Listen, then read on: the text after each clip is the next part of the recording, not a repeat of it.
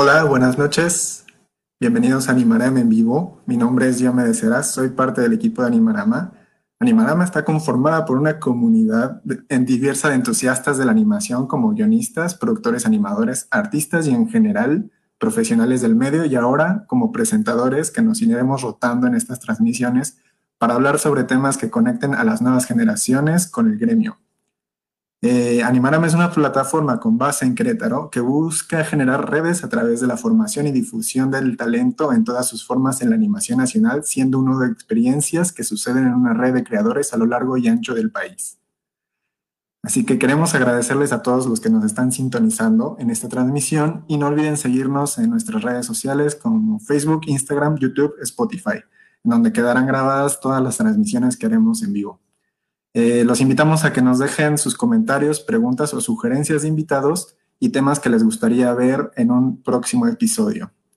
Y en esta ocasión tengo la eh, grata compañía y la fortuna de entrevistar a Casa Cocuyo, que es un estudio de animación fundado en 2017 y se especializa en animación 2D, full animation, y en creación de contenido original. El estudio ha hecho varios cortometrajes que han participado en festivales alrededor del mundo. Actualmente está desarrollando series de televisión y, por ejemplo, fueron finalistas en Ideatón 2020 con Los Verne. Eh, su cortometraje Fantasmántico, que es el último que sacaron, ya está en, un ciclo de festivales. Y en BD Space ganaron el mejor cortometraje animado y parte del premio fue la distribución con Amazon Prime que en este momento ya está en línea en Estados Unidos, próximamente ahí en México puede ser, ya, nos irán diciendo, y fue selección oficial en Traverse City Film Festival y en Shorts México. Eh, me da mucho gusto recibirlos y me gustaría que cada uno se presente eh, hablando un poquito de lo que hacen en el estudio y, y bueno, que nos cuenten un poquito de ustedes. Si quieren, empezamos con Alejandro y que son los hermanos. Hola. Hola, hola. Este, va, yo empiezo y ya después va este, mi hermano. Yo soy Alejandro, eh, pues un poco como de mí, yo nací en Celaya, estudié animación y arte digital en el TEC Campus Querétaro y ya después me, me especialicé en escritura en SBA y actualmente mi papel en Casa Cocuyo es ser escritor y artista conceptual y como un poco más es desarrollador de personajes. Bueno, pues yo soy Santiago Irigoyen, este, al igual que Alejandro, estudié en el TEC de Monterrey, animación y arte digital, y luego tuve la oportunidad de irme a BFS en Vancouver a especializarme en, en animación tradicional. Eh, en el estudio lo que principalmente hago es ser eh, director de animación eh, y pues, realmente me especializo en eso, ¿no? En toda la parte de, de mover a los personajes y dirigir toda esa parte. Gracias. Eh, Elena, si quieres. Hola a todos, yo soy Elena Saborío. Eh, yo nací en Ciudad de México, estudié animación aquí en Querétaro en el TEC de Monterrey y este, tengo estudios adicionales en SCAD y en Gobelins, donde eh, bueno, estudié ilustración y animación y soy directora de arte y productora. Este, y en mis ratos libres soy ilustradora. ¿Y Ferchu? Hola, ¿qué tal? Eh, soy Fernanda Muñoz, me dicen Ferchu. Eh, yo nací en la Ciudad de México y también estudié animación y arte digital en Querétaro y tengo dos diplomas en, de BFS en Vancouver, de Concept Art y de Digital Design. y ahorita en, en Cocuyo yo lo que hago es arte conceptual y los fondos. Yay, muy bien. Pues muchas gracias por estar con nosotros.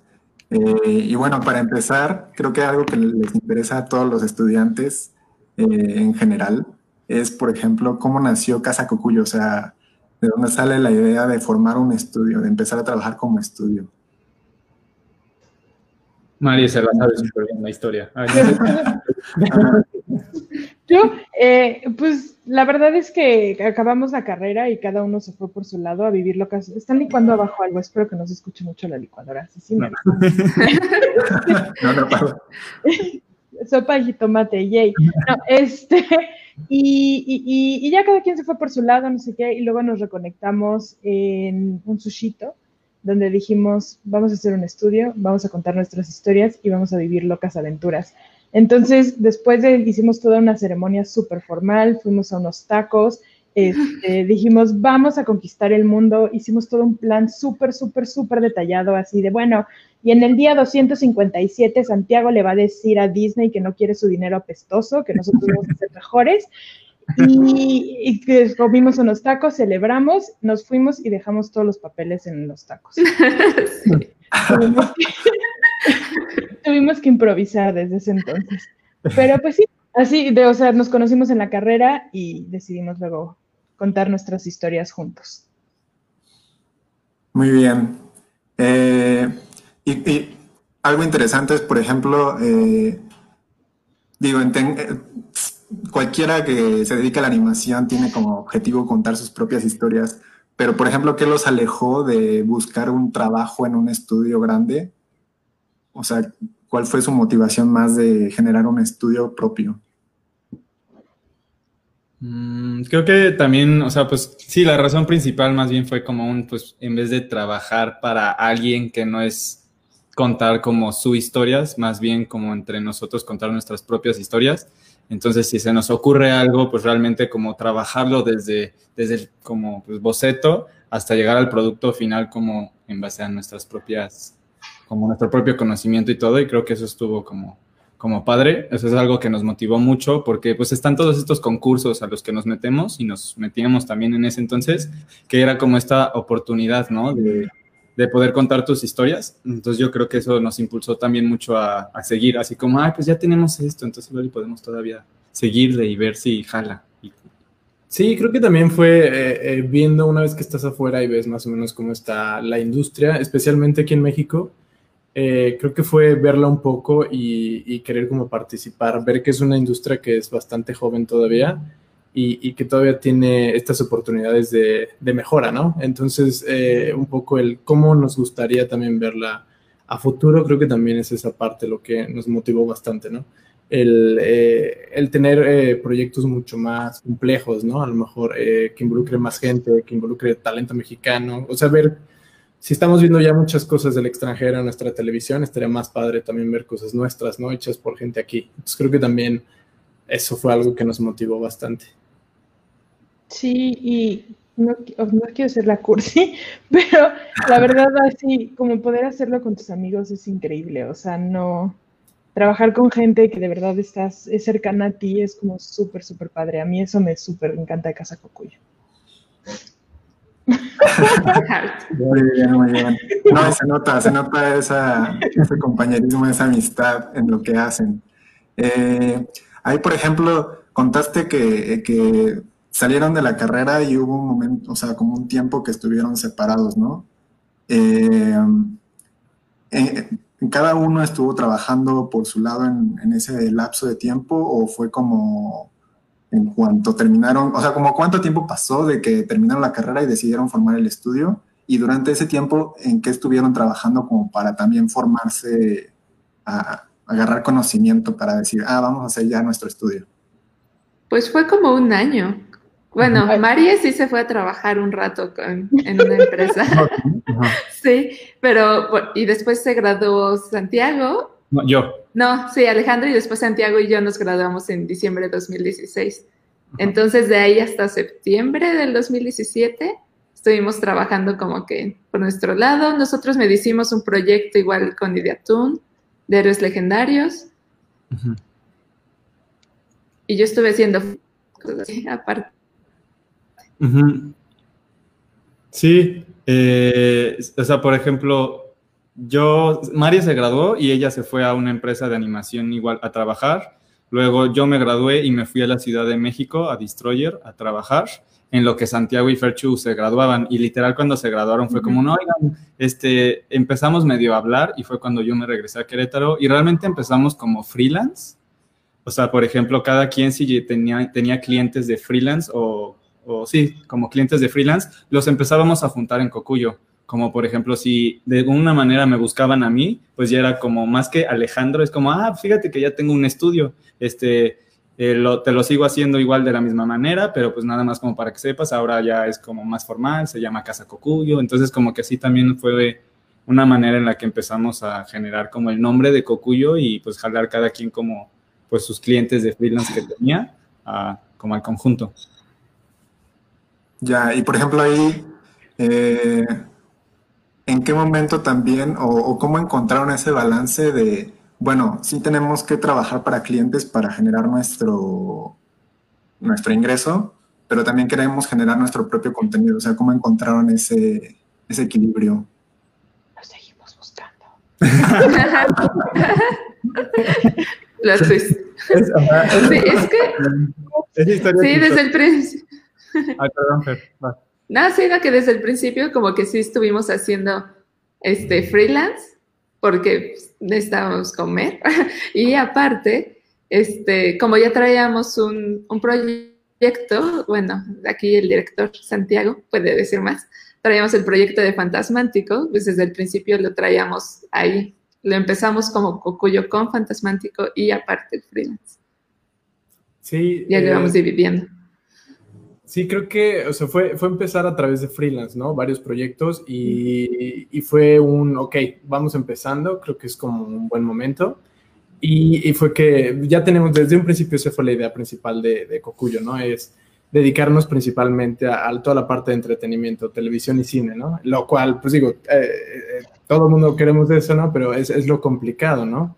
Entonces, ya que estábamos empezando a establecer como una cartera de clientes, por así decirlo, de trabajo constante, fue que se nos hizo muy buena idea empezar a encaminarnos eh, hacia, este, hacia este lado del entretenimiento, ¿no? Entonces fue que decidimos tomar Fantasmántico y, y sí, que fuera como nuestra moneda al aire, ¿no? Ya nuestra, pues sí, eh, prueba de suerte para dedicarnos a ella, ¿no? Entonces fue, eh, pues hacer varios sacrificios para echarle con todo a Fantasmántico y, esperar que eso nos empezara a encaminar hacia este camino que, nos gustaría llegar. Ya, muy bien. Sí, ahorita vamos a hablar de Fantasmántico, porque nos, pasaron el corto para, para, verlo y platicar un poco más de él. Que bueno, este, para el público todavía no se puede ver ¿En dónde lo pueden ver ahorita? ¿Cuál es la próxima? Digo, ya me estoy adelantando, pero ¿cuál es el en, donde se va a poder ver Fantasmántico próximamente? Ah, pues la, la, idea es, de hecho, estamos, queremos, o sea, realmente nos podríamos hasta subirlo a YouTube, ¿no? Porque normalmente hay que esperarnos un tiempo, porque cuando están en festivales, los cortos, hay, mucho, eh, hay mucha exclusividad. O sea, sí te piden que no esté en YouTube, que no esté arriba, que no esté en Facebook, para que en los festivales sea como contenido exclusivo. Y más o menos duran los cortometrajes un año, como en su tour. Entonces ya después de un año es como cuando ya lo puedes subir a, a YouTube. Pero pues nosotros tuvimos la super oportunidad que nos ofrecieron de poderlo distribuirlo por Prime que es pues lo que ahorita estamos buscando y ya, bueno, o sea, con la noticia que mencionaste que estamos súper felices y emocionados, que ya estamos en, en Prime, eh, pero por ahora solo es en Estados Unidos. Entonces, yo creo que para México han de tener que ver ciertas como normas o regulaciones que igual ya ahorita se están viendo para poderlo ponerlo en el Prime de México. Pero si en dado caso no se puede en Prime de México, pues sí tenemos previsto buscar otro como otro canal de distribución, ya sea YouTube, eh, ya sea Vimeo, ya sea otra plataforma de streaming, lo que, lo que ayude, la verdad.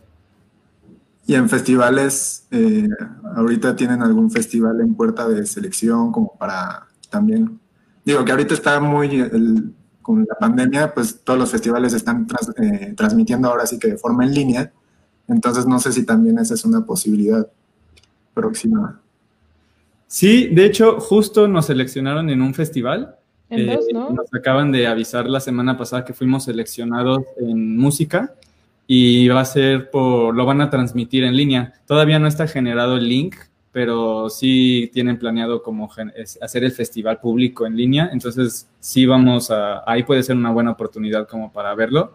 Y pues realmente es nada más esperar, por ejemplo, a que nos manden toda la información para nosotros compartirlo en redes sociales y, y ya, y que lo puedan ver todos los que no lo, no lo han podido ver. Ya nos estarán compartiendo las noticias entonces. Sí, sí, obvio. Bueno, quería regresar un poquito antes de seguir hablando de Fantasmántico. Eh, nada más como para terminar un poco esta parte del estudio a ustedes como, como estudio, que también se me hace interesante eh, plantearlo, que por ejemplo muchas veces todos ustedes estudiaron, en general la gente que hace un estudio de animación estudia animación o a diseño o arte. Entonces, ¿cómo ustedes se distribuyen, cómo se organizan para el tema todo legal, todo de administración? O sea, esa parte, eh, ¿cómo ha sido su experiencia? ¿Qué nos pueden contar de, eso también? Pues, si eres administrador y no sabes qué hacer este verano, No, eh, pues nos hemos dividido. La verdad, al principio hacíamos todos de todo y pues sí era un desbarajuste y hemos, nos hemos dado cuenta que nos funciona muchísimo como dividirnos tanto las tareas como los proyectos. Entonces ahorita no todos estamos involucrados en todos los proyectos que hacemos y no todos hacemos de todo. Entonces ahorita yo, como dice mi título, ay, ¿cómo le hago eso? productora. Este, entonces yo medio organizo las actividades, lo que hay que hacer cada quien, cuando se entregan las fechas. Este, Alejandro es el encargado en comunicación, él maneja redes sociales, contesta correos y así. Y Santiago ve todo lo del dinero, lo más, creo que es la más hardcore. Este, y, y ya, entonces, pues sí, nos hemos como dividido estas tareas y los proyectos igual, hemos como, o sea, nos hemos dado cuenta que funciona muchísimo. Por ejemplo, un proyecto, entonces Santiago dice, ah, bueno, yo tomo las riendas de este proyecto, entonces él ya como que funciona como director, pues sí, como director del proyecto y entonces él no es que nos va diciendo, oiga, necesito esto y esto, no sé qué, y en otro proyecto Alejandro es el que toma las riendas y entonces dice, oigan, hay que entregar esto, acuérdense, no sé qué, necesito que me corrijan esto y aquello. Y pues sí, así hemos funcionado. Llevamos casi un año así, ¿no? Y... Sí, y creo que también ha sido un poco de ver eh, nuestras fortalezas, ¿no? Ha sido un poco prueba y error. De, al principio nos empezamos a rotar como las tareas, como, bueno, tú vas a hacer finanzas, a ti te toca esto y a ti lo otro, ¿no? Y empezamos a ver eh, dónde se sentía uno, cada uno más cómodo y, o qué le funcionaba mejor, ¿no? Ha habido otros que sí, no, pues te guste o no, ¿no? Te tocan. Pero eh, creo que eso nos ha ayudado bastante. Eh, y ha sido también como un poco de apoyo hacia esa persona respecto a ese tema, ¿no? Eh, si alguien está encargado de, estar con los clientes, ¿no? De estar viendo que, todo esté funcionando, que esté bien, en comunicación constante con ellos, a lo mejor como, oigan, ¿cómo ven eh, este mensaje, ¿no? Ah, no, sí, eh, intenta esto o manéjalo de esta forma o del otro. O si vamos a generar algún tipo de cotización, etcétera, ¿no? siempre es como estarnos apoyando, aunque sí eh, hemos visto que nos ha funcionado. Mientras más se nos ha cargado la mano, el, dejar que alguien tome control de cierto proyecto, ¿no? Entonces, así uno puede como soltar ciertas, ciertas cosas y, preocuparse por otras, ¿no? Concentrarse más en otras. Creo que al principio queríamos todos controlar todo y, pues llega un punto donde es imposible, ¿no? El tener, ir todos a las juntas, ir todos a hablar con tal cliente o estar checando ciertas cosas, no se ha avanzado el otro proyecto, etcétera, ¿no? Entonces ya eh, creemos que es mejor como el que cada quien tome ciertos papeles. Ya, no, está bien, está bien como también irse moviendo, ¿no? También ese conocimiento hace falta estando dentro de un estudio, ¿no? Sí. Dicen que hay un comentario del público. Wow. Eh, cool. tenemos nuestro primer comentario. Um, eh, no sé si lo pueden poner en. ¿Lo leemos? Nosotros ya lo vemos. Ajá. Ah, ustedes ya lo están viendo, que es el de. De Andrea. Que bueno, lo voy a leer para la gente que no lo está pudiendo leer en el chat. Dice, perdón por interrumpir, pero los cortos que desarrollan son para público infantil o también para futuro comenzarán a crear historias con temas no comerciales. Creo que nunca digas nunca, entonces no es como que no, los niños, pero ahorita yo no me considero lo bastante hardcore como para Ricky Morty 2. Eh, me gusta hacer más contenido infantil, pero pues sí, nunca sé las vueltas que puede dar la vida. sí. Digo, creo que estamos, eh, nuestro foco principal ahorita sí es el tema mucho más familiar. Y, eh, ahorita yo creo que nos vamos a concentrar en eso ya mientras vayamos agarrando experiencia, yo creo que sí. sí. no nos cerramos a nada. Exacto. Y iremos viendo a dónde nos lleva la vida. Sí, o sea, por el momento yo creo que los cuatro estamos en el mismo barco de que nos encantan las series de televisión y las caricaturas, entonces por lo tanto queremos hacer caricaturas. Pero, pero sí, nada que, que tengamos que, si mañana se nos da esta oportunidad de hacer algo no comercial, pues también estaríamos como súper felices, ¿no? Pues de, de ver cómo esta experiencia o cómo funciona.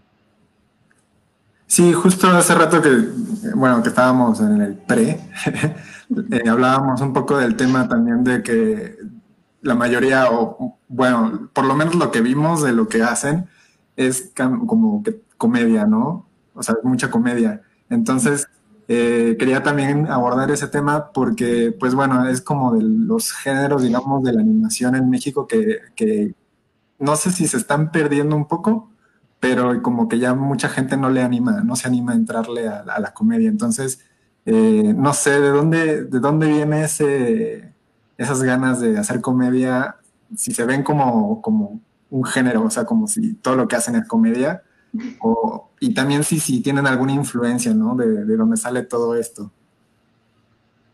Yo creo que era el destino, o sea, el otro día estábamos juntando videos viejos, este, con Sama de nosotros y salimos y decía, competencia de baile. Este, yo creo que, pues sí, era el destino que íbamos a hacer cosas graciosas. Somos graciosísimos. Yo, adorables, no. Somos adorables. No, pero eh, creo que una, o sea, una de las ideas, algo de lo, lo, que nos mantiene juntos y nos mantiene hacia un mismo lado los cuatro, es que eh, los cuatro siempre bueno, más bien pensamos, a la hora que hicimos Casa Cocuyo, realmente quisimos buscar un estudio que se pusiera a hacer contenido, eh, pues positivo realmente, ¿no? Agradable. Eh, no me iría necesariamente a lo comercial, pero toda esta parte, ¿no? Cosas que, que, te dejen como un buen sabor de boca, historias bonitas, positivas. realmente nos gusta como esa parte y queremos movernos hacia allá, ¿no? Como sacar esa parte. Entonces, yo creo que fue, fue una de las razones por las que decidimos hacer el estudio y la que nos mantiene a los cuatro juntos. Y ahí, pues la comedia es porque sí, pues creo que los cuatro somos bastante chistositos y a veces se nos da hacerlo ahí. Eran los chistositos del salón. Así yo sí. No lo sabemos, pero que sí. Preguntémosle a sus maestros, ¿no? Ajá. O, sí, o compañeros, ¿no? a ver qué dice. Y hablando un poco también de, por ejemplo, este como foco de género, también se están enfocando en solo animación 2D, ¿no? En este momento. Eh, digo, no sé si tengan planes de, de hacer otra técnica, pero también cuáles eh, tienen alguna razón en específico por la cual solo se están dedicando a hacer full animation 2D. Pues es el más chido. no, todas las animaciones son padres. Este, la verdad, yo en lo personal, en la carrera tomé animación 3D y dije, jamás voy a hacer esto, bye. Eh, luego trabajé en el estudio de animación que trabajaba antes, hacía solo animación 3D. Y la verdad me gustaba mucho, sí me gustaría como retomarlo. Y más como así, cosas de cinema 4D, todo abstracto y así. Pero la verdad lo que más, más me gusta en la vida es dibujar. Y entonces, pues animar 2D es dibujar un chorro. entonces, sí. Sí, creo que mucho igual lo que nos gusta es el estilo y que se está medio perdiendo algo, que ahorita igual ya todas las películas son básicamente 3D, es más rápido y sale muy, sí, realista y bonito, pero no le pones un estilo. Bueno, sí, pero es muy diferente cómo se ve en el 2D y está muy interesante como que todos los efectos que le puedes dar y estilos y los colores y es como que, como dice María, es mucho de dibujar. Que es lo que nos llama mucho la atención y recobrar eso que ya no se usa tanto, que es la animación tradicional, que aquí Santiago es súper bueno. ya nos lo trajo todos y todos estamos encantados. sí, eh, que también el 2D, eh, es decir, como si lo pensamos como animación indie o independiente, creo que te permite mucho con poco, ¿no? Es decir, eh, eh, una producción 3D para que logre un, nivel visual muy, muy alto o, que la gente espera es, tiende a ser bastante caro, ¿no? O, complicado. Y creo que el 2D eh, lo bueno es que te permite eh, buscar muchos estilos y formas, ya sea de forma tradicional o de manera digital. Como que puede ser muchas combinaciones muy interesantes y distintas, ¿no? Entre ellas, que, que te permite como pues destacar como tu propio estilo, ¿no? Que, que es algo que nos gusta mucho de, de, Casa Cocuyo o que intentamos como empujar, ¿no? Todo este estilo bastante tradicional o hecho como a mano. Entonces yo creo por eso nos gusta mucho y, queremos como mantenerlo, ¿no? Y seguirlo empujando, viendo con todo lo que se puede lograr hoy en día, como con películas como Close, tal vez, ¿no? Que es como lo más, más nuevo que hay en cuanto a 2D. Eh, eh, ver hasta dónde está llegando hoy en día y lo que se puede lograr con una técnica que antes se utilizaba mucho y que ahorita ya no tanto. Entonces nos emociona mucho y, sí, nos, pues sí queremos seguir por ahí a ver qué, qué sale. 2D for Life, muy bien. Eh, acá tenemos otro comentario, bueno, pregunta de Irlanda López, que dice, ¿se ve comprometida cierta visión artística al trabajar con clientes que no conocen mucho del medio? Sí, Ah, yo soy de. Hola, Irlanda. Eh, Hola. Sí, o sea, creo que más bien, por ejemplo, más que los clientes no sepan, muchos sí saben, pero si en dado caso no, la verdad es que es, pues es explicarles. O sea, sí les ayudamos como a explicarles esta... Yeah, Sara. pues de, la, de como la visión artística o lo que sea, y ya con ellos ya podemos ir viendo. O sea, realmente algo que también en Cocuyo siempre tratamos de hacer es que cuando llegamos a tener clientes que quieren animación como motion graphics, siempre les ofrecemos la parte tradicional. O sea, siempre les decimos como, hey, nosotros, nuestra especialidad es el 2D tradicional, que es cuadro a cuadro, y te podemos incluso hacer un mix, ¿no? De motion graphics con tradicional para que se pueda llegar a ver un poquito más artístico o todavía un poco más profesional. Y creo que eso es algo que, que sí ha ayudado. Pero pues sí, digo, el cliente también siempre tiene su propia visión y pues él te va a ir guiando a lo que pues desea, ¿no? Honestamente, no quiero ser abogado del diablo, pero yo opino, la verdad, este, el trabajo para clientes, yo he aprendido a ser como muy desapegada con lo que hago. Entonces, o sea, si diseño, no sé, un perrito y yo, ay, sí, un chihuahua, qué bonito, no sé qué, y se lo mando al cliente y el cliente, ay, no, yo quería un dálmata, es como, o sea, creo que mi expresión artística se da como en nuestros proyectos internos o lo que hago yo por fuera, lo que sea, pero para mí como el trabajo para clientes es más, pues, trabajo. O sea, no es que esté feo ni nada, nada más no le tengo como tanto apego emocional como si fuera como un proyecto personal. Sí, creo que, digo, depende mucho, así como hay eh, muchos tipos de personas, hay muchos tipos de clientes y, hay, hay, quienes entienden mucho más el medio, hay otros que menos y, hay, y, depende mucho del proyecto, ¿no? Hay veces que se necesita velocidad, hay veces que se necesita eh, invertirle más en ciertos aspectos que en otros, entonces cambia mucho dependiendo del cliente, pero eh, pues sí, como todo tiende a ser un poco más comercial, es decir, se, se necesita de, de generar cosas rápidas entonces, pues tiende a buscarse más como la eficiencia que, toda esta parte como visión, pues sí, como artística, ¿no? Que a veces puede quitar tiempo. Pero, pues sí, realmente puede que a veces salgan cosas mucho más interesantes de lo que uno creía al seguir con el cliente. Entonces, pues sí puede haber de todo realmente. Sí, y bueno, por ejemplo, también hablando de clientes, también hay, ¿no? De clientes a clientes y supongo que ahorita estamos hablando un poco más de publicidad, pero también les ha tocado trabajar con clientes que sean, no sé, eh, por ahí otro, otro artista o, u otro corto. Eh, en esas experiencias también, ¿cómo les, les ha ido? Pues hemos colaborado bastante con nuestros super amigos chiles cuates, Virus Mecánico. Este, son unos tipazos, la verdad es que pues a mí me encanta trabajar con ellos y siempre que colaboramos con ellos, ay, sí, Este, entonces, pues sí, sí nos ha tocado y la verdad es que es una experiencia súper, súper padre. Con Flat también hemos hecho varios proyectos, los cortometrajes, el que acaba de pasar ahorita, lo hicimos con Flat y también fue mucha felicidad.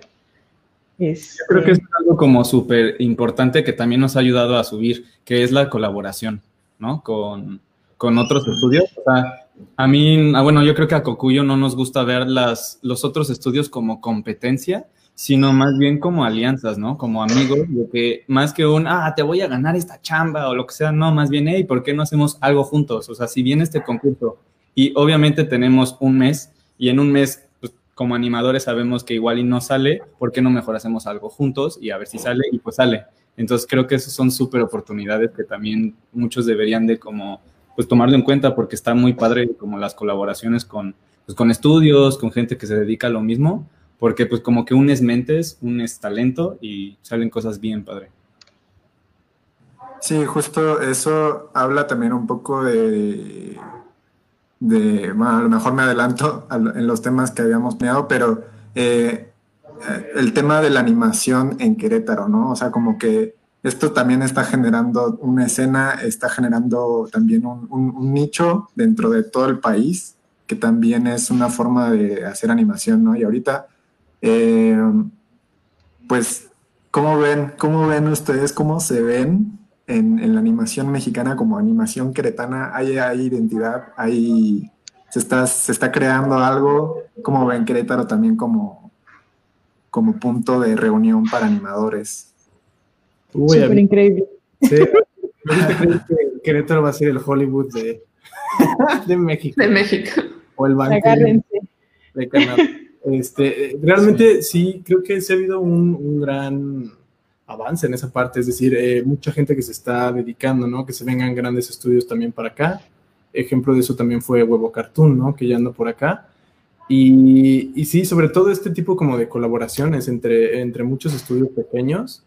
Eh, he visto bastante esta, esta idea de juntarnos eh, entre estudios, de apoyarnos, de pues sí, de ir creciendo entre todos. Eh, y, como dice Ale, realmente ha sido, pues una super ayuda. Y, sinceramente creo que ha sido la clave de nuestro éxito.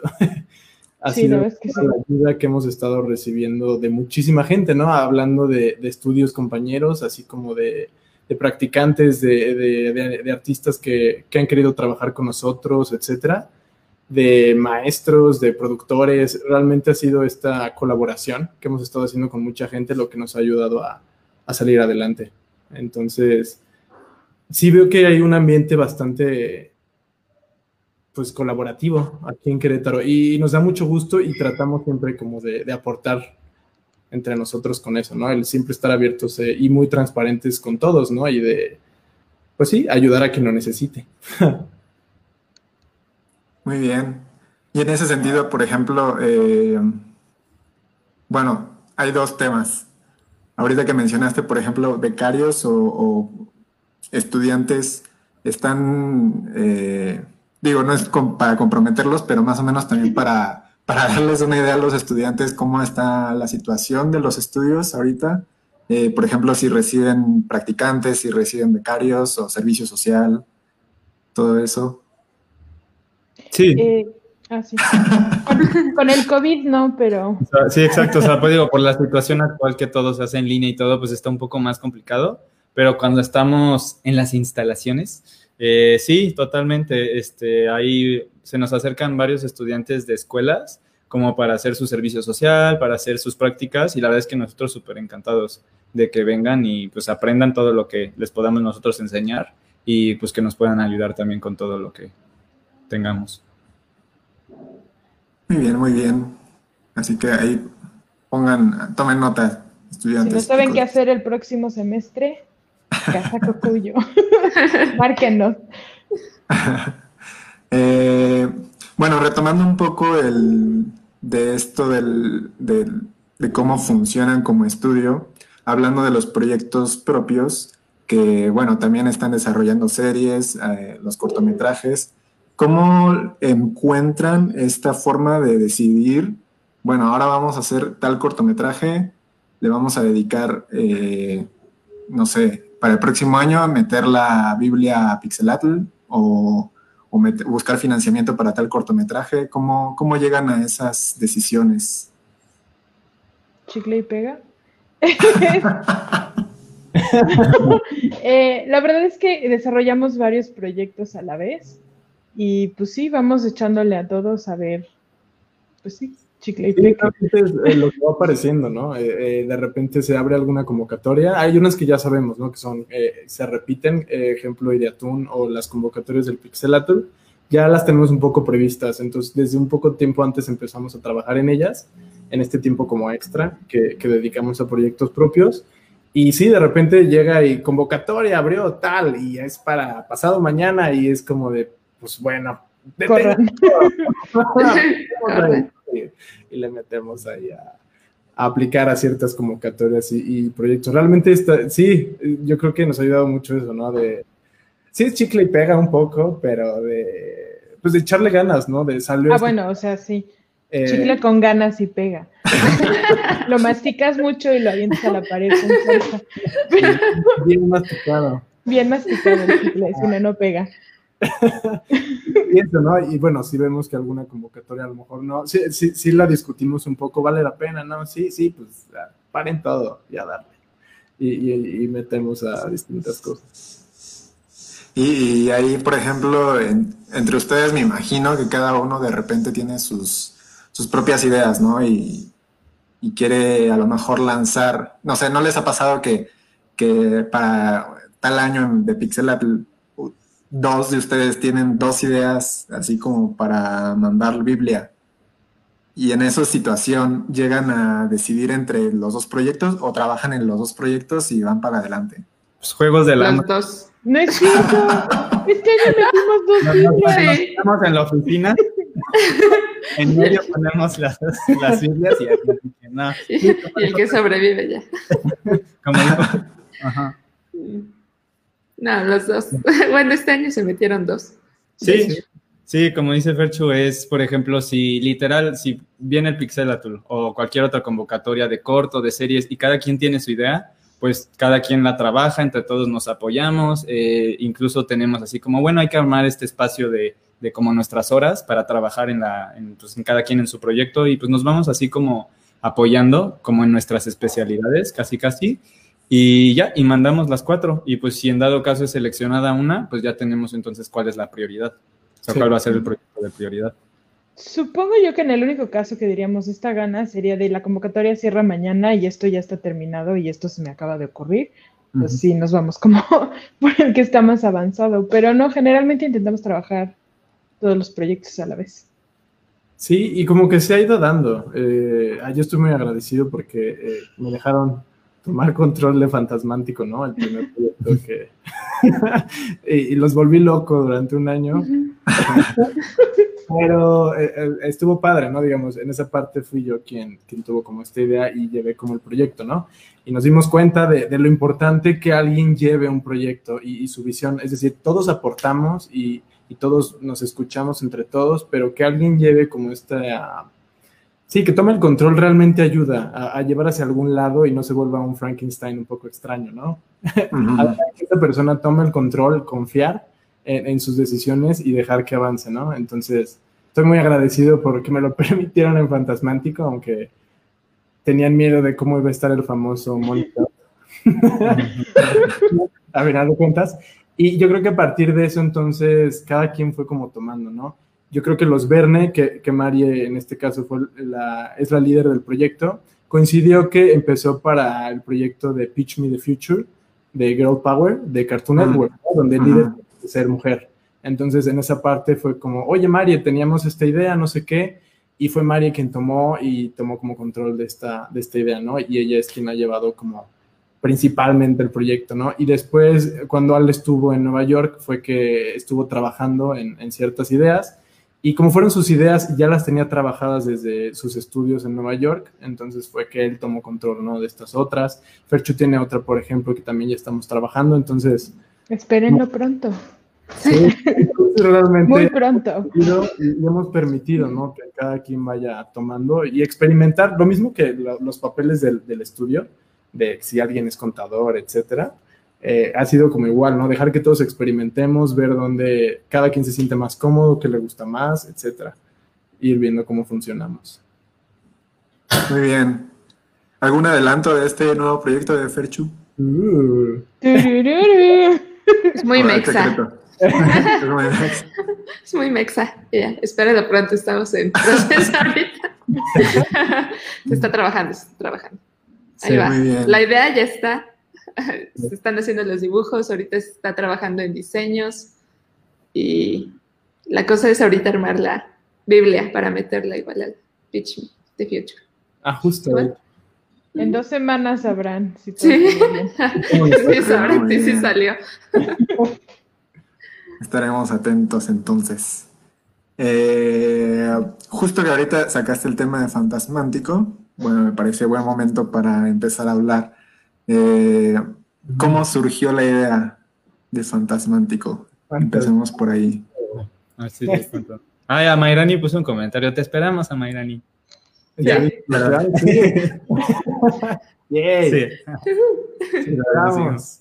Eh, pues fíjate que, de hecho, Fantasmático surgió hace nueve años. Estábamos haciendo el conteo, ¿no?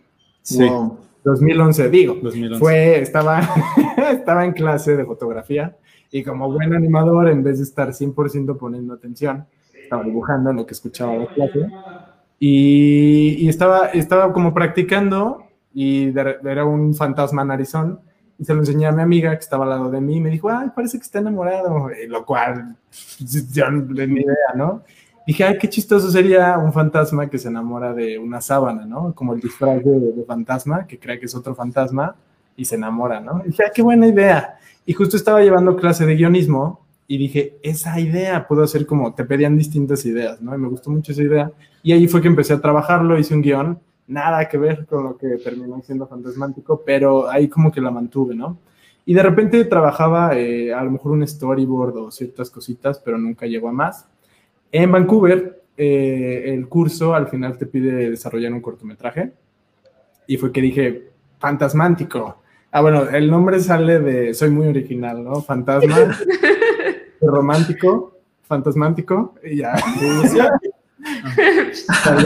Pero ha sido un problema porque es, es un poco difícil de, de entender, pronunciar o acordar. Pero a mí me costó, me, me Sí. confieso culpable, Oye, pero ¿cómo ya. uno en el camino de, de tu estudio poner- tener nombres fáciles? sí. Sí. Este, lo, eh, empecé- y lo mismo, en Canadá empecé a desarrollar la idea.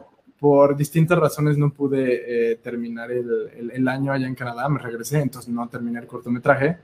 Y qué bueno. y ya fue que entonces lo retomamos en Casa Cocuyo y pues fue desde cero casi otra vez y la historia volvió a cambiar por completo.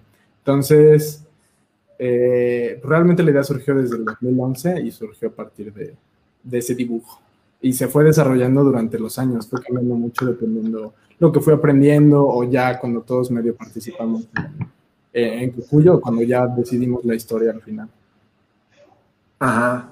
Y por ejemplo, de- dices que desde 2011 surgió la idea, pero de, de 2011 a cuándo ya fue que empezó la producción, así que dijeron, ya, vamos a hacer. 2017, ¿no? Fue, fue cuando nos robaron. Es una historia chistosa. También nos robaron.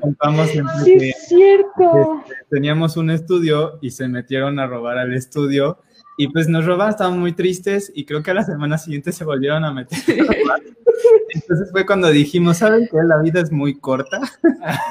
Sí, es cierto. Nos pueden robar el día de mañana todo nuestro equipo, entonces hay que empezar a hacer un cortometraje. Y ahí fue como cuando pues realmente dijimos, va, hay que ahora sí meterle a todo a, a Fantasmántico y hay que hacer una campaña Kickstarter, hay que buscar apoyo, hay que, como empezamos a idear y organizar cómo vamos a sacar el corto y pues así. Fue un proceso bien interesante, ahorita que me acuerdo, eh, antes de, o sea, fue como tres etapas. La primera etapa decidimos hacer nuestro famoso... Ay, sí, qué horror. Ah, sí. Creo que es muy interesante, fue durante Sí. un mes dijimos, ok, eh, lo mismo, hay que experimentar, cada quien va a hacerse cargo de un mini corto, de un mini corto de 8 o 10 segundos, pero que termine de, de calidad buena. Para el demo reel, o sea, realmente lo hicimos porque Era, queríamos... era para hacer un demo reel fake. Queríamos, como, como nuestra presentación es un demo reel, eh, pues realmente nuestro demo reel no tenía muchas cosas y muchísimas de las cosas eran de lo que hicimos en la escuela. Entonces es como todo lo general que todo mundo hace. Entonces dijimos, no, necesitamos cosas como aparte, que se vean trabajadas. Entonces fue cuando creamos el Crazy Week Extravaganza. y ya, sí. Sí. Entonces se trataba de que cada semana alguien dirigía eh, un mini proyectito. Entonces, en mi semana decidí agarrar una escena de Fantasmántico y hacerla desde cero, ¿no? Ya estaba el storyboard y todo, pero entonces era hacer el fondo en acuarela, hacer animación, todo el proceso de producción y postproducción, ¿no? Y en una semana logramos sacar, creo que 10 segundos o 15 segundos. Y nos gustó bastante, el resultado nos gustó muchísimo. Entonces, yo creo que esa fue la primera etapa, ¿no? Y fue que dijimos, ok, sí, sí podemos lograr, sí se puede. Se arma. Ajá. Ajá. Eh, pasa tiempo y ya fue que nos roban y dijimos, vamos el, el Kickstarter, ¿no? Y, y, fue entonces, fue esta idea, ¿no? De apostarlo todo. Dijimos, ya, queremos irnos hacia allá, que este sea el proyecto que tenía mucho más desarrollo que cualquier otra idea que tuviéramos. Yo creo que también por eso la, la ah. escogimos. Gracias, Clary. Gracias. Y, Gracias. y entonces, eh, bueno, la, para, yo creo que es importante, me voy a desviar un poquito. Eh, cuando estábamos planeando la campaña de Kickstarter, nos dimos cuenta que las campañas exitosas era porque vendían productos, ¿no? Era, era muy raro ver campañas exitosas de, de video o de series, ¿no? A menos que tuvieran ya un fandom construido, etcétera. Pues porque realmente no recibes un producto, ¿no? Tú estás pagando, recibes un producto con anticipación y hasta más barato, ¿no? Cuando tú pagas algo en Kickstarter. Y si vas a apoyar un corto, pues no recibes realmente nada a cambio, ¿no? Entonces dijimos, chin, ¿de qué manera podemos viralizar, ¿no? El, el proyecto. Y, y, fue que dijimos, hagamos un teaser de dos minutos de cómo sería el, el resultado final de Fantasmántico. Y, y ah, sí, es cierto. Vendamos el proyecto, vendamos el Kickstarter, ¿no? Entonces, yo creo que esa fue la segunda etapa y yo creo que nos tardamos dos meses sí, en hacer como sí. dos minutos del corto.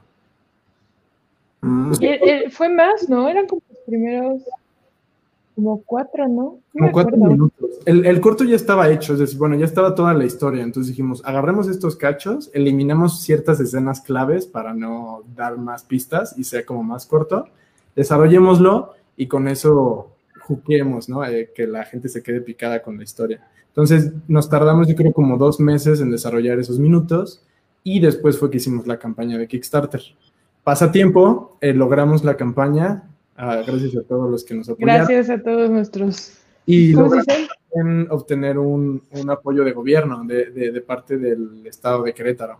Que entonces, junto a eso, fue que pudimos contratar un músico, eh, a, a, un animador, comprar todo el material necesario, el dinero para los festivales, etcétera. Y, y pues sí, y yo creo que en ese tiempo, bueno, más bien durante ese tiempo fueron nueve meses. Entonces, fueron nueve meses del, del desarrollo completo del corto más los dos meses de, del teaser, teaser, y una semana del Week Extravaganza. fue como un año más o menos.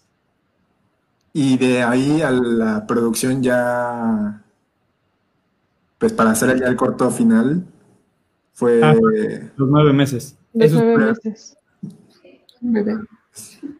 ¿Y cuánto duró la producción ya, ya para el, el corte final? O sea, de, de cuánto... El, porque hicieron teaser en dos meses, pero ya el cortometraje completo... Ah, en nueve. Nueve meses después. Ah, los nueve meses, ya, ya, ya. Sí, Ajá. sí, o sea, hicimos el teaser como para venderlo a Kickstarter y realmente pues sí nos esperamos tantito a que cómo estaba funcionando el Kickstarter, o así de si llegábamos a la meta, cómo iba, pero de todas maneras lo íbamos a seguir cambiando. O sea, al final también decidimos que logremos o no logremos el Kickstarter, íbamos a hacer el corto. Entonces, este, lo empezábamos a adelantar, pero ya cuando se logró el Kickstarter, pues sí, literal nueve meses después salió el corto. Un embarazo después. Un embarazo después. que realmente también es, eh, pues es corto, ¿no? El tiempo, o sea, a mí se me hace muy rápido nueve meses para un cortometraje 2D y también en la calidad y el, el acabado que tiene, eh, que es mucho... Hola, Lili. Perdón. sí. ¿Cómo llega tarde? Ah. eh, Lili? Lo importante es que llegaste. tarde, pero seguro. Eh, no, que tiene un acabado, o sea, para la gente que no lo ha visto, eh, los fondos están hechos a mano y con acuarela, ¿no? Sí. sí. Y la animación, eh, yo la noté, oh, supongo que es digital, pero el acabado parece como si hubiera sido hecho en papel. Sí. Entonces, no, sí, este, pues, o sea, hacer ese, ese tipo de acabado en un cortometraje de animación en nueve meses, creo que es bastante rápido, o sea, ¿y cuál, cuál fue el secreto? el secreto fue que no hicimos clean. yo hice clean.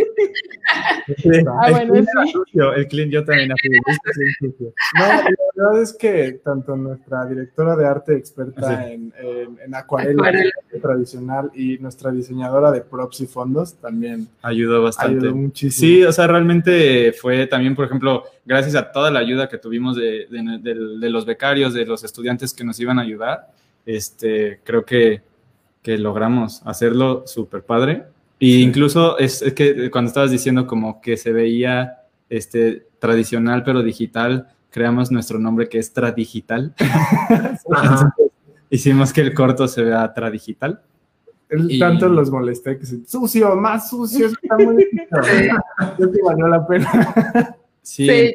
Yo tendría a hacer el clean muy limpio y aquí el director me decía, no, más sucio, que se vea como hecho ahí a mano. Y yo, así, más rayas, más rayas. Y luego me tardaba más en hacer el clean así. Sí, no, se, nota ahí el, Eso suena. Gracias, David. Muchas gracias, gracias David. Sí, sí, la verdad es que yo creo que el secreto fue pues nada más, sabes, también organizarse mucho. O sea, sí teníamos bastante organizado qué escenas hay, cuántos fondos tenemos, cuáles ya están hechos, cuáles no están hechos, qué falta.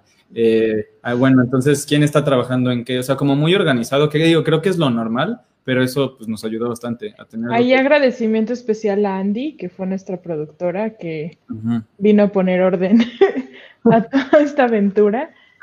Este, sí, la verdad es que sí se lo agradezco un chorro. En total, yo creo que estuvieron involucrados 30 artistas, de hecho, eh, en el cortometraje. Por eso los créditos súper largos, ¿no? Y estamos súper agradecidos. Y creo que eso también fue, fue de mucha ayuda. Eh, fue que poco a poco, todo empezó, de hecho, con, con Di, nuestra primer eh, practicante. Nos, nos encontramos en una clase de dibujo con modelo y nos dijo, por favor, déjenles ayudo, ¿no? les llevo el café si quieren y lo que sea. Nosotros, no, tampoco, pero increíble eh, y, literal, sí, fue, fue ella quien empezó a, a buscarnos eh, y, empezó a trabajar en el corto y se fue pasando la voz entre alumnos que, que querían ayudarnos, salió la campaña y, todo el mundo se empezó a enterar, y, incluso de otras universidades, ¿no? Y así fue como empezaron a contactarnos y se unieron, pues sí, en total casi 30 artistas. Y lo que nos ayudó, ¿no? En nueve meses lograr este trabajo. Muy bien. Y, justo, el, por ejemplo, esta primera semana de, que hicieron de animación, ya tenía este look final, o sea, ya, ya lo tenían planeado con este acuarela, este look de tradigital, o fue también... Sí, más o menos. Se fue evolucionando. A mí sí, el momento súper mágico fue cuando le pusimos que brillara Nas y entonces ya salía volando y se veía brilloso y yo. Es súper bonito. Sí, estuvo muy divertido. Me acuerdo perfecto de ese día. Fue como de repente, así como render. Y de repente Mario se emocionó y todos fue casi empezar a, a, gritar así. Ah, Me recuerdo ese día, estábamos en mi casa. Sí. sí. Nos sorprendió bastante, ¿no? A la hora que salió el render, como que Mario le empezó a mover ahí a After Effects, a, que salieran ya con la experiencia que tenía de otros programas. Y vean que sale ese efecto y dijimos, wow, este es el, este es el look, ¿no? Y, y, digo, con el tiempo fue que fuimos mejorando la técnica, tanto de efectos como de, de acuarela y es un proceso súper largo el hacer los fondos, pero pues, valió muchísimo la pena porque realmente diferenció mucho como visualmente de otros cortos o eh, estilo visual, ¿no? Que tenía. Sí. Y, y, bueno, ahorita hay una pregunta ahí de la BFS, pero eh, quiero dejarla para ahorita terminando de hablar de Fantasmático porque también eh, me gustaría hablar un poco del tema de las escuelas de animación y sus experiencias en el extranjero. Eh, entonces, ahí aguántanos un poquito, Clary, y ahorita vamos ahí. Eh, algo que también me, llamó la atención del corto es que la música está, digamos, sincronizada, lo que le llaman el Mickey Mousing, a, a toda la acción del cortometraje. Entonces, eh, esa parte también, ¿cómo la planearon? O sea, ¿fue algo que, que dijeron desde el storyboard o primero fue la música y luego, ¿cómo fue? Esa, esa, esa es pregunta básica porque está complicado, ¿no? Sí, pues realmente ya, ya sí lo teníamos planeado o sea, aquí, el director. Eh, creo que los cuatro pues crecimos con Disney y bueno, o sea, hablando más como de Santiago y yo que pues crecimos juntos. nos encantaba todo esto de Disney, o sea, nos encantaban las películas clásicas de Disney, de cómo realmente la música llevaba el corto.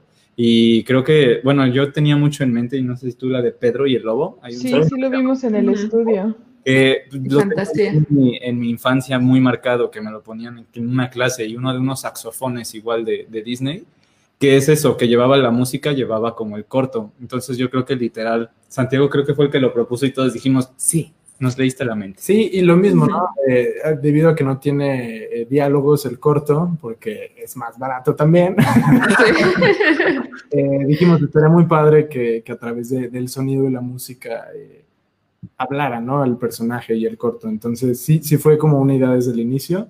Y de hecho, justo ese corto de Pedro y el Lobo fue, fue la referencia que también le mandamos al músico, ¿no? queremos algo así. Y, y, la verdad es que este chavo, Edgar, Edgar Martínez es un genio. Otros corazoncitos para él. Sí. bueno, ¿no? Y, entendió muy bien la visión que, queríamos. Y no solo eso, también puso de su parte. Y me impresionaba, ¿no? Eh, eh, llegaba de repente, mira lo que hice, ¿no? Eh, en esta parte, entonces, cuando cae este trueno, el, trueno está pasando a través del campanario, pero como no hay una campana, entonces decidí meter ahí un campanazo.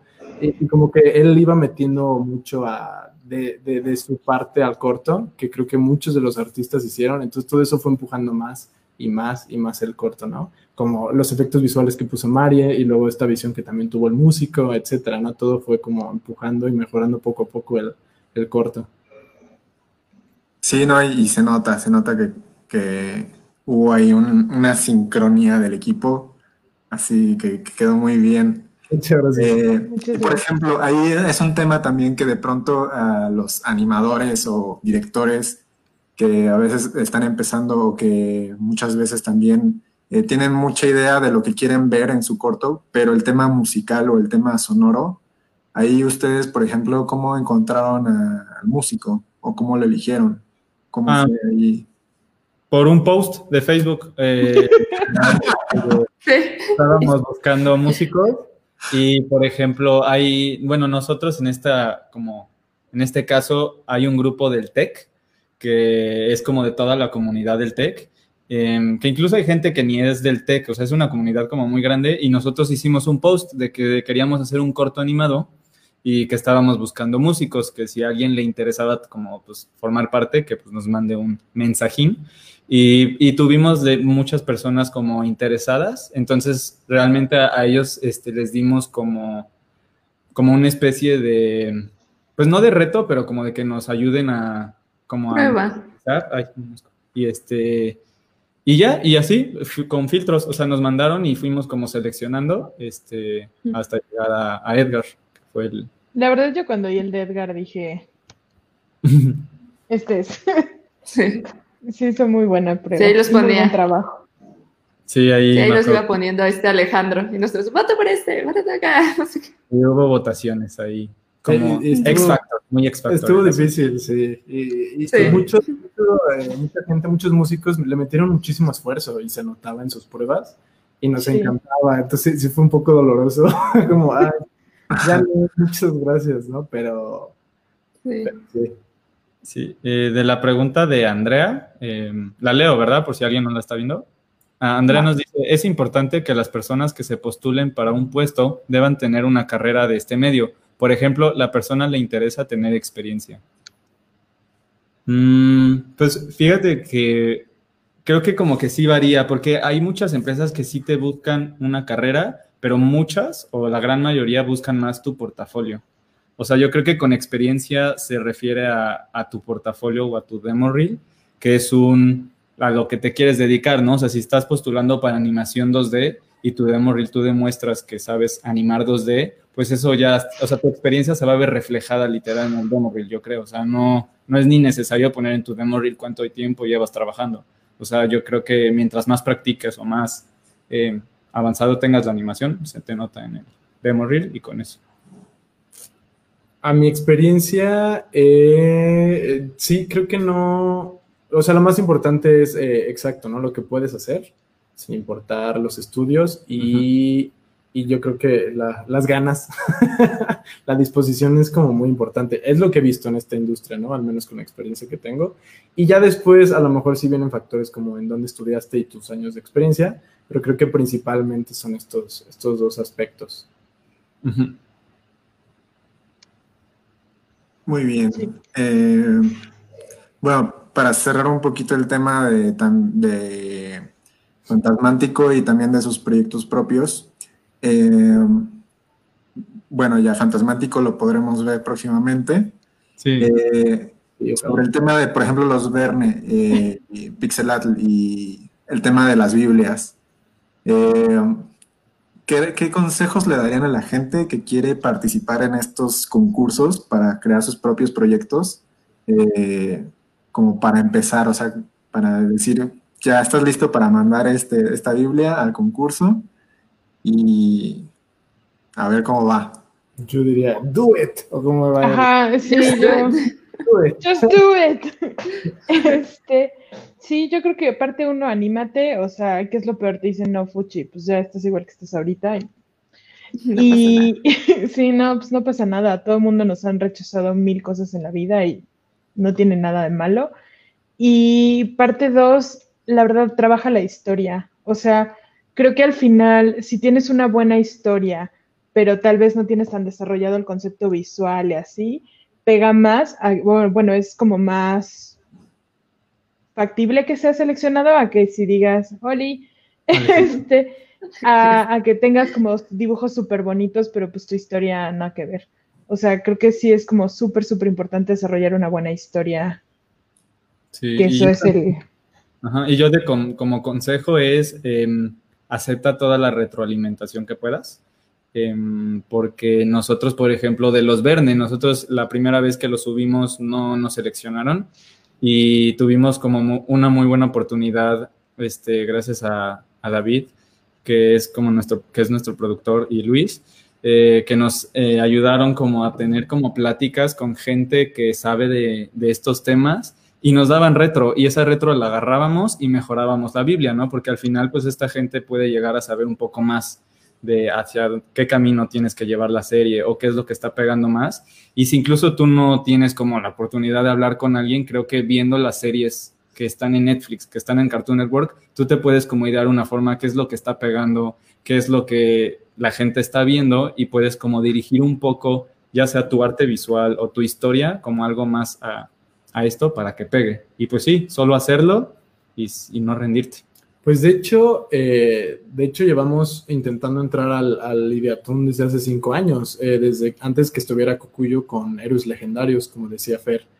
Y, creo que eh, el haber cada año estar intentando entrar es lo que nos ha dado experiencia. por eso para mí es como, pues hazlo, ¿no? Como que te va obligando, em, ya tienes como un punto de partida y a partir de ahí ya empiezas a, ya casi casi te van llegando las respuestas, ¿no? Poco a poco, de, de qué es lo que tienes que hacer, hacia dónde te tienes que ir moviendo y qué tienes que ir cambiando. Y, así va como uno aprendiendo, ¿no? Son tantas cositas que uno, pues a nadie le enseñan que, vas entendiendo y vas agarrando la onda y de repente ya leíste un libro, un artículo, etcétera, y vas avanzando, ¿no? O sea, realmente hemos aplicado como seis, siete veces a Lidia Atún y, y ya que quedamos, COVID, ¿no? sí. Pero al final estuvieron en el bootcamp, ¿no? O sea, virtual, pero estuvieron. Sí. Y eso van a dar los resultados ahora en Pixelad, ¿no? Sí. Bueno, mucha suerte, mucha suerte. Gracias, Charles. Gracias, gracias. la pregunta de Pilar. Em, Hola. ¿Y trabajaron con el músico posteriormente a haber realizado la animación? ¿Lo incluyeron en el proceso de producción o de pre? Eh, de hecho, los, pues, fue dos, ¿no? Fue, fue una combinación. Realmente ya habíamos, eh, cuando entró el músico, ya habíamos terminado los dos minutos del teaser, cuatro minutos del teaser. Y a partir de eso, él tomó esa, esa animación ya finalizada y él la tomó y la musicalizó. sé que el proceso que utilizan ciertos estudios es a través del storyboard se compone la música y encima se hace la animación. Pero funcionó también ese proceso que, que fue una combinación entre ya había escenas animadas y ciertas partes específicas donde Edgar requería como ciertos tiempos, sí se adaptó la, la, animación a la música, pero principalmente más bien la música se hizo con el corto ya animado. No sé si nos odió. Perdón, Edgar. Pero ha ganado premios. Por su esfuerzo.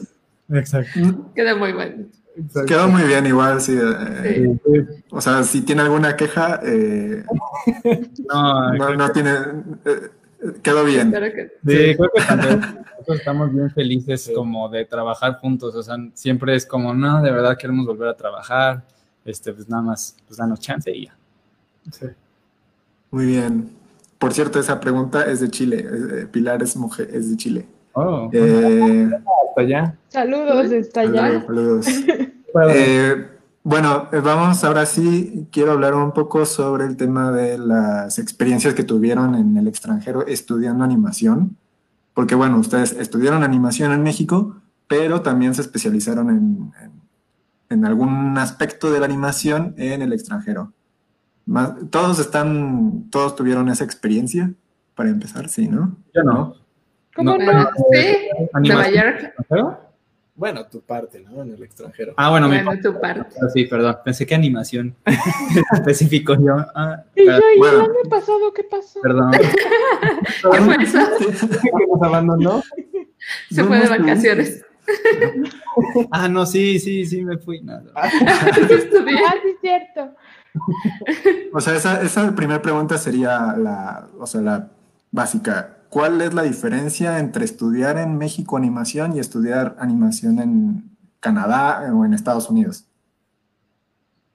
Mm, si quieren BFS primero. BFS. Es que, bueno, antes de que aquí en México, bueno, al menos en el TEC fue como bastante general, no fue especialmente animación, no sé qué, eh, sino que fue un poquito de todo. Entonces mm. siento que, por ejemplo, no sé, Santiago, que fue allá a BFS, sí fue puro animación tradicional, sí fue bien específico. Y yo creo que esa es más bien la diferencia, fue más una especialización y no fue un estudio de carrera, sino ya fue un diploma después de la carrera. Cierto. Creo que, creo que esa es una diferencia muy, muy importante. Uh -huh. las escuelas en el extranjero, eh, al menos las que he visto, están muy especializadas. Uh -huh. eh, como que están más acostumbrados a especializarse bastante en cierta área, ¿no? Llámese, mi curso era principalmente de animación de personajes y tradicional, ¿no? Eh, hecha a mano. Uh -huh. Y este...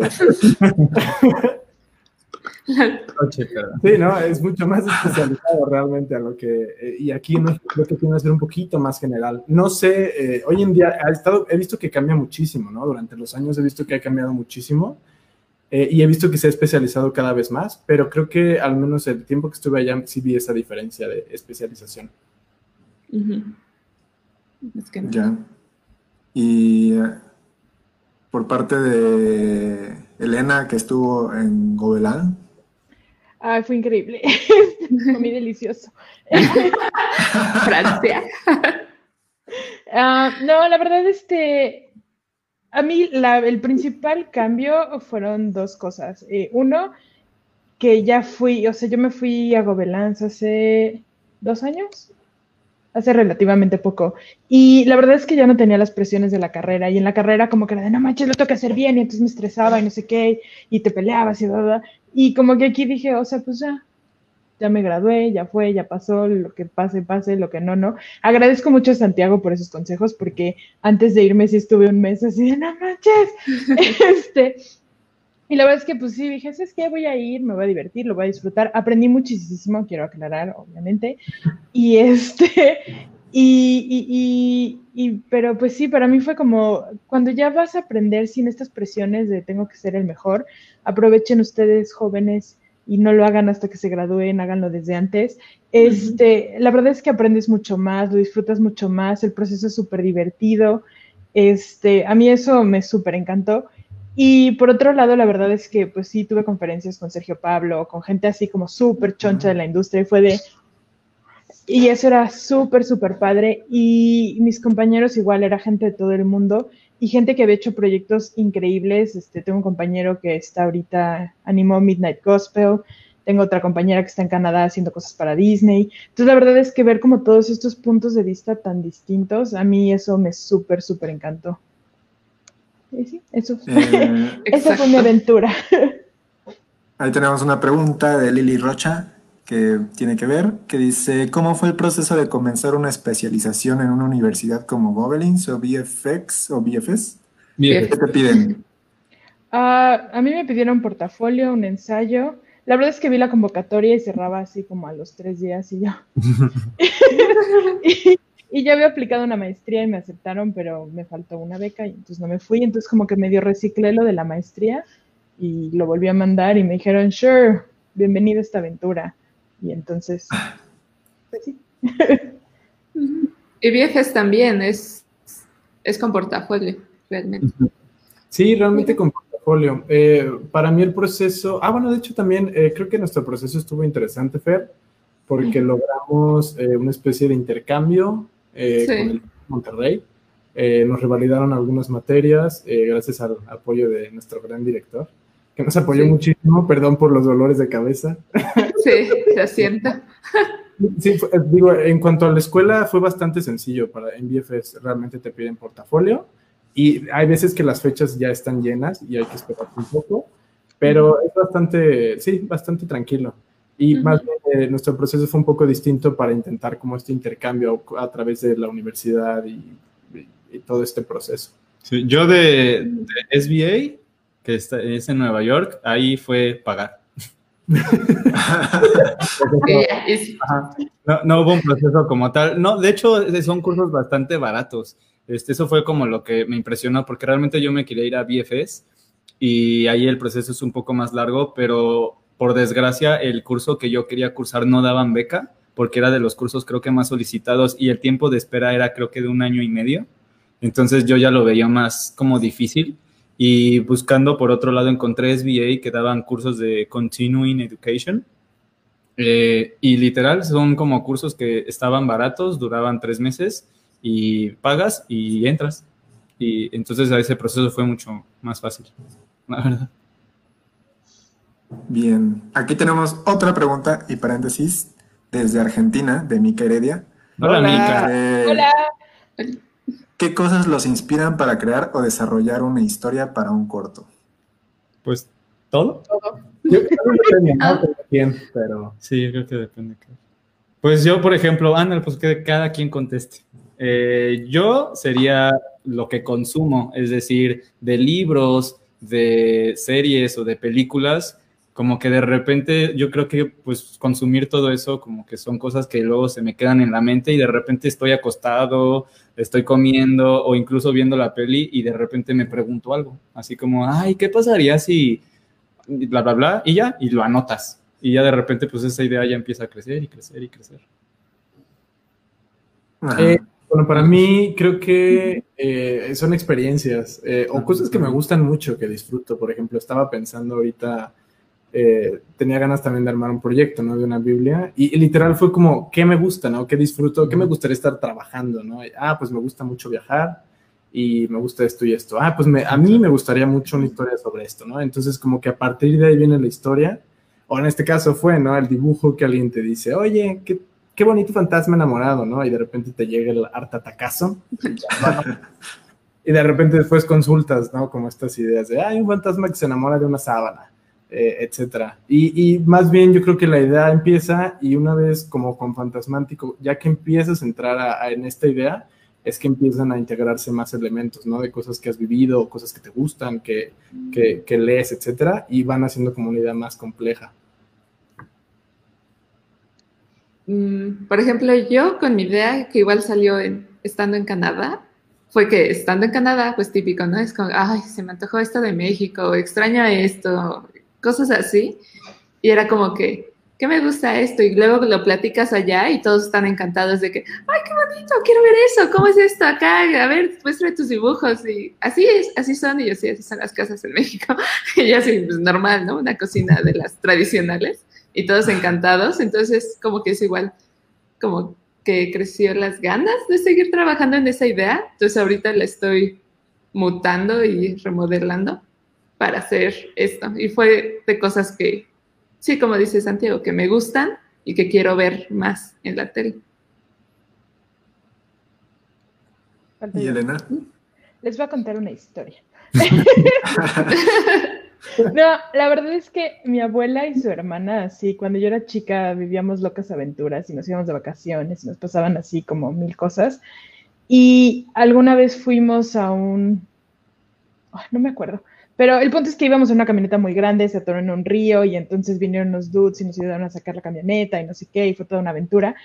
Y se acabó y mi tía dijo, esta fue la aventura del día. Y yo dije, o sea, cada día hay una aventura. Y, mi tía me dijo como, sí, sí, sí, ah, sí, sí, claro. Y me lo tomé súper en serio en la vida. Y entonces, este, ¿cómo se llama? Creo que, pues sí, toda, cada día es una aventura. Y este, entonces, pues sí, yo de las cosas que me pasan, saludos. este, de ahí salen todas mis historias.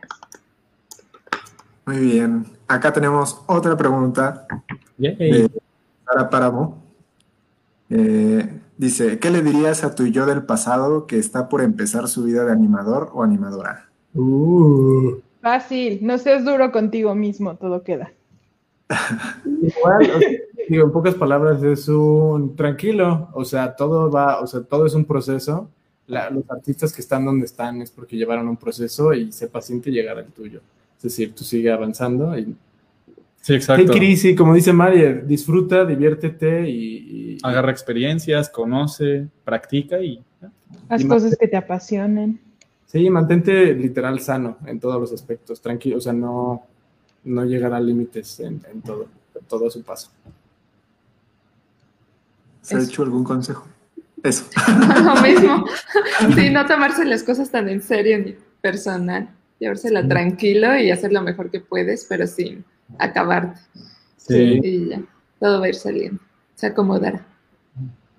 Ahora, por ejemplo, eh, me acuerdo, no sé si fue en la otra conferencia que dieron, eh, no me acuerdo quién de ustedes dijo que, que cuando iban como a conferencias de expertos, como que esperaban a que les dijeran como cuál era el secreto para el éxito, ¿no? pero eh, que en realidad el secreto es la práctica. Sí, me acuerdo perfecto. empezaba a ir, ya, ya que decidí, dije, esto es lo que quiero hacer. Eh, empecé a ir muchas conferencias y, era como preguntas, ¿no? Al, al, ponente.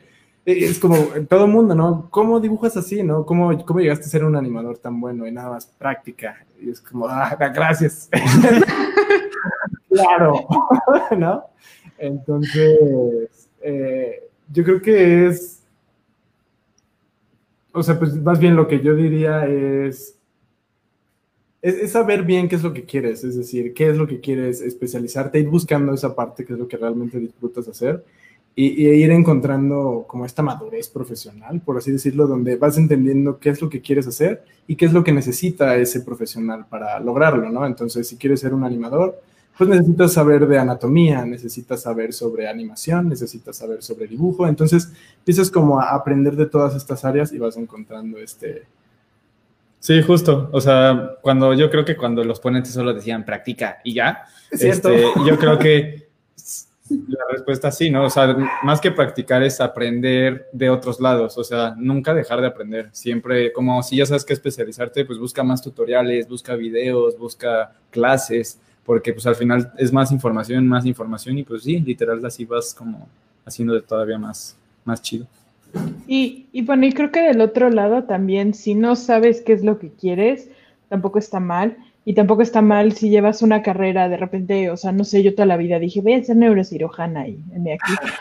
este, pero, o sea, creo que si igual entré en la carrera y yo dije, ay, no, qué horror animar, no, yo voy a hacer puro arte, no sé qué, jajaja.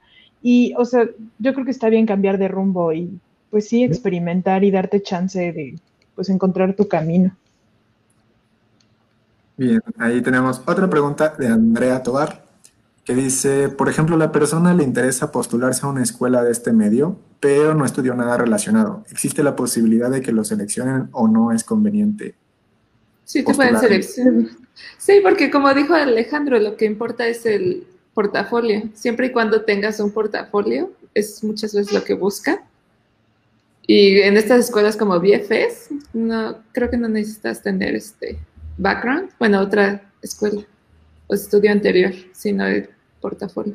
Sí, o sea, más bien solo arma, armar un portafolio que, que sea de lo que quieras estudiar, ¿no? O sea, si es que, se, sí, que esté dirigido a lo que quieras estudiar y pues, o sea, avanzarlo en tutoriales, en clases. Y depende, yo creo, también de la escuela. Hay escuelas que no, no te solicitan nada de experiencia. Por ejemplo, vi que BFS es bastante tranquilo en ese aspecto. Sí.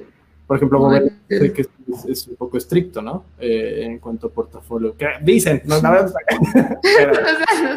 creo que depende de. Yo me acuerdo, la verdad. Sí, a la que fue Alejandro dice que no pedían portafolio, entonces pagar. Igual. Becas. Y ya con, eh, con, toda la información que hay en Internet hoy en día, creo que puedes eh, agarrar libros eh, y videos tutoriales y literal empezar, ¿no? Eh, con cosas muy básicas y a partir de ahí empezar a armar algo. Y como que uno va encontrando las maneras, entonces. Y por ejemplo, bueno, este, como que parte de también toda esta formación, eh, está bueno compartir el conocimiento y también ustedes dan clases, ¿no? Sí. Eh, ¿En dónde están dando clases para que también la gente sepa y también se puedan buscarlos para recibir este conocimiento? estamos en Arte 7, es una escuela de cine aquí en Querétaro eh, que se llama Arte 7 y ahí estamos dando cursos de animación. Y y sí, se pueden acercar, pedir información y si solo tienen preguntas, literal nos pueden preguntar a nosotros en redes sociales y lo que quieran les contestamos. O sea, somos bastante, nos gusta ser bastante transparentes y si quieres el secreto, te decimos el secreto que ya, ya se las estamos según yo nosotros diciendo, pero pues si falta algo de... Sí, o sea, nosotros creo que eso es importante, que la gente sepa que todo está bien, todo está tranquilo. Y por ejemplo, ahí en ese sentido, eh, ya que estamos dando consejos eh, para la gente que quiere estudiar animación o quiere dedicarse a la animación, para ustedes como docentes o como también como a lo mejor que van un paso adelante, eh, ¿cuál creen que para estas personas que están empezando debería ser lo que tengan que dedicarle más como práctica? O sea, ¿cuál es el... Que yo practiquen. Practiquen. Ah, no sé, a mí me funciona mucho tener un sketchbook y dibujar mucho, pero sé que no a todo el mundo funciona así, entonces... Ah, yo, por ejemplo, siempre he intentado tener sketchbook y nada más no, ah, no funciona. Yo, yo, diría... Ah, bueno, no, termina, termina. Tú, tú, tú. Ah, yo diría como, pues, lo que te apasiona. Porque, por ejemplo, yo, yo entré en la carrera eh, queriendo ser, hacer videojuegos. Y después, en la carrera, este, llevé clase de dibujo y me enamoré del dibujo y ahora quise ser ilustrador. Y después descubrí que existen los personajes y me enamoré y ahora quise ser creador de personajes. Y después, hoy en día, por ejemplo, me gusta mucho la escritura, entonces ahora soy escritor. Entonces yo creo que más bien como que es, es pues, como la experiencia de tu carrera te va a ir llevando al camino. O sea, más que escoger uno, mejor lo que ahorita te llama y te apasiona, ahí entrale, infórmate y seguro eso te puede o llevar a otro lado o incluso pues salir ahí. Sí, diría, sigue tu corazón. Eh, o sea, creo que sí, me, sucedió lo mismo. Yo quería ser director de cine live action y me di cuenta que no, gracias, de verdad no. Y, me enamoré, me terminé enamorando de la animación y de la animación me, terminé enamorando de, toda esta técnica tradicional 2D eh, y después de la animación de personajes, ¿no? Y, amo animar y amo dirigir animación, ¿no? Entonces, es eso, ¿no? Realmente empiezas con, lo que te gusta y disfrutas y, en vez de volverse tedioso, pues se vuelve algo, algo lindo, ¿no? Y, vas como avanzando y encontrando tu camino. Y pues es por lo mismo del consejo de llévatela leve, tú tranquilo, es porque como que todo se va acomodando mientras tú te sigas avanzando, todo empieza a acomodarse poco a poco. Muy bien. ¿Algún otro consejo final que quieran dar? ya mucha tele. este, No. no, bueno, es importante, ¿no? También conocer lo que se está haciendo en el momento. Sí. Sí, ¿sabes qué, qué consejo yo daría? Eh, el arte es, es, un, es un medio complicado. Eh, entra como muchos, muchos aspectos, ¿no? Eh, y, y, creo que es darte cuenta que, que, todo es un proceso y tener paciencia. y sobre todo en la animación y el dibujo, el, el crecer o el, el, irte dando cuenta de estos avances es muy lento. Y, y a veces se vuelve un poco pues te agüita, ¿no? no compararse cuando estás viendo Disney. Eh, conferencias, esto y lo otro, dices, no manches, ¿cómo llegaron ahí? Pero eh, te das cuenta que nadie sabe lo que está haciendo realmente, que todos fingimos que sabemos hacerlo. Y, poco a poco, ¿no? Todo el mundo va encontrando su camino y, es, es, cosa de como seguir y, ver hacia atrás y ver lo mucho que has avanzado y quedarte con eso, ¿no? Y seguir, seguir practicando, seguir aprendiendo y seguir creciendo como artista.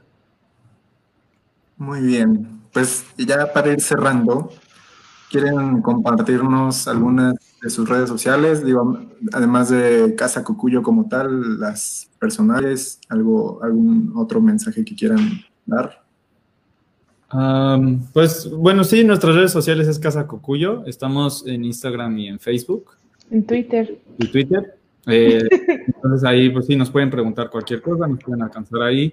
Y pues digo, si quieren seguir las personales que ahí cada quien sube su arte, su, su vida, su... El TikTok. Su TikTok o lo que sea, pues eh, pues sí, o sea, cada uno está, pues creo que con los nombres que salen en los cuadritos. Ah, yo no, ya.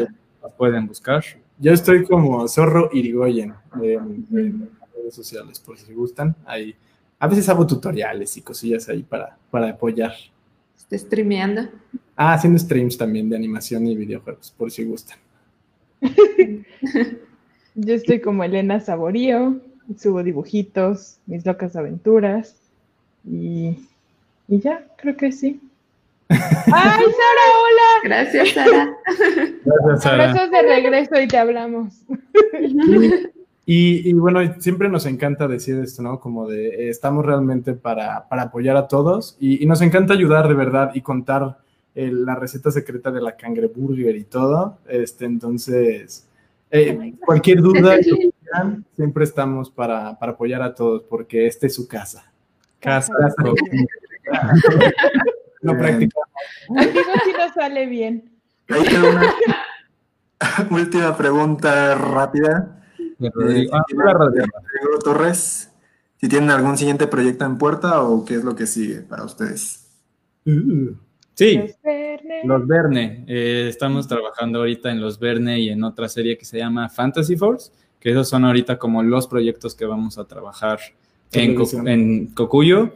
Eh, ya cuando esta pandemia termine y regresemos a las instalaciones, creo que podemos seguir con una serie que estábamos también desarrollando para serie web y pues que todo la suerte nos acompañe y el proyecto de Fercho también sea uno de los proyectos que en el futuro. Sí, y creo que los Verne ahorita pinta muy bien. Este, parece ser que, bueno, estamos viendo la posibilidad de desarrollar un, pequeño piloto durante lo que queda del año y, esperemos que todo salga bien y, y se logre para seguir vendiendo la idea. Muy bien. ¿Y el de Ferchu es corto también o es serie? Serie. Serie. Cortos ya no. Pues, pues nunca digas nunca. en este momento, ¿no? Este Próximamente. no hay, queremos movernos hacia, hacia, su televisión. Para que nos vean en su sala. sí. Muy bien. Eh, a ver. Ah, ¿Qué pasó con Living With Us? Ah, COVID. COVID. COVID. O sea, bueno, para como los que no sepan, Living With Us fue una serie que es, que, bueno, es una serie que lanzamos en redes sociales así de, hey, miren, esta es la nueva serie. Y entonces incluso ya tenemos el, eh, animado el primer episodio, pero sí, surgió COVID y con COVID pues nos tuvimos que todos ir a nuestras casas, eh, los becarios, los internos, que entre todos estábamos haciendo esa serie y, pues la pusimos en pausa justo para que también no salga un episodio y pues ahí quede, sino más bien como que sí salga serializado y todo. Eso esperamos. Entonces está en pausa. Pronto. Pronto. Pues, Se nos acabó el tiempo, muchachos. No. Eh, muchas gracias por acompañarnos, por estar con nosotros hoy aquí compartiendo Gracias. sus experiencias. Eh, a toda la gente que nos está viendo, les recordamos que nos pueden seguir en Animarama, eh, en nuestras redes sociales, en YouTube, Spotify, que va a quedar en Spotify esta entrevista, en Instagram. Y, este, y bueno, les recordamos que nos sigan dejando comentarios sobre próximos invitados que quieran que, que- que traigamos y preguntas, eh, siempre estamos abiertos a recibirlas. Entonces, muchas gracias por sintonizarnos, muchas gracias Casa Cocuyo. A ustedes. Muchas gracias por la invitación. Sí. A todos por su Sí. y apoyo siempre. y nos estamos viendo. Hasta luego. Gracias. Gracias. Bye. Chao. Bye bye. Bye, bye.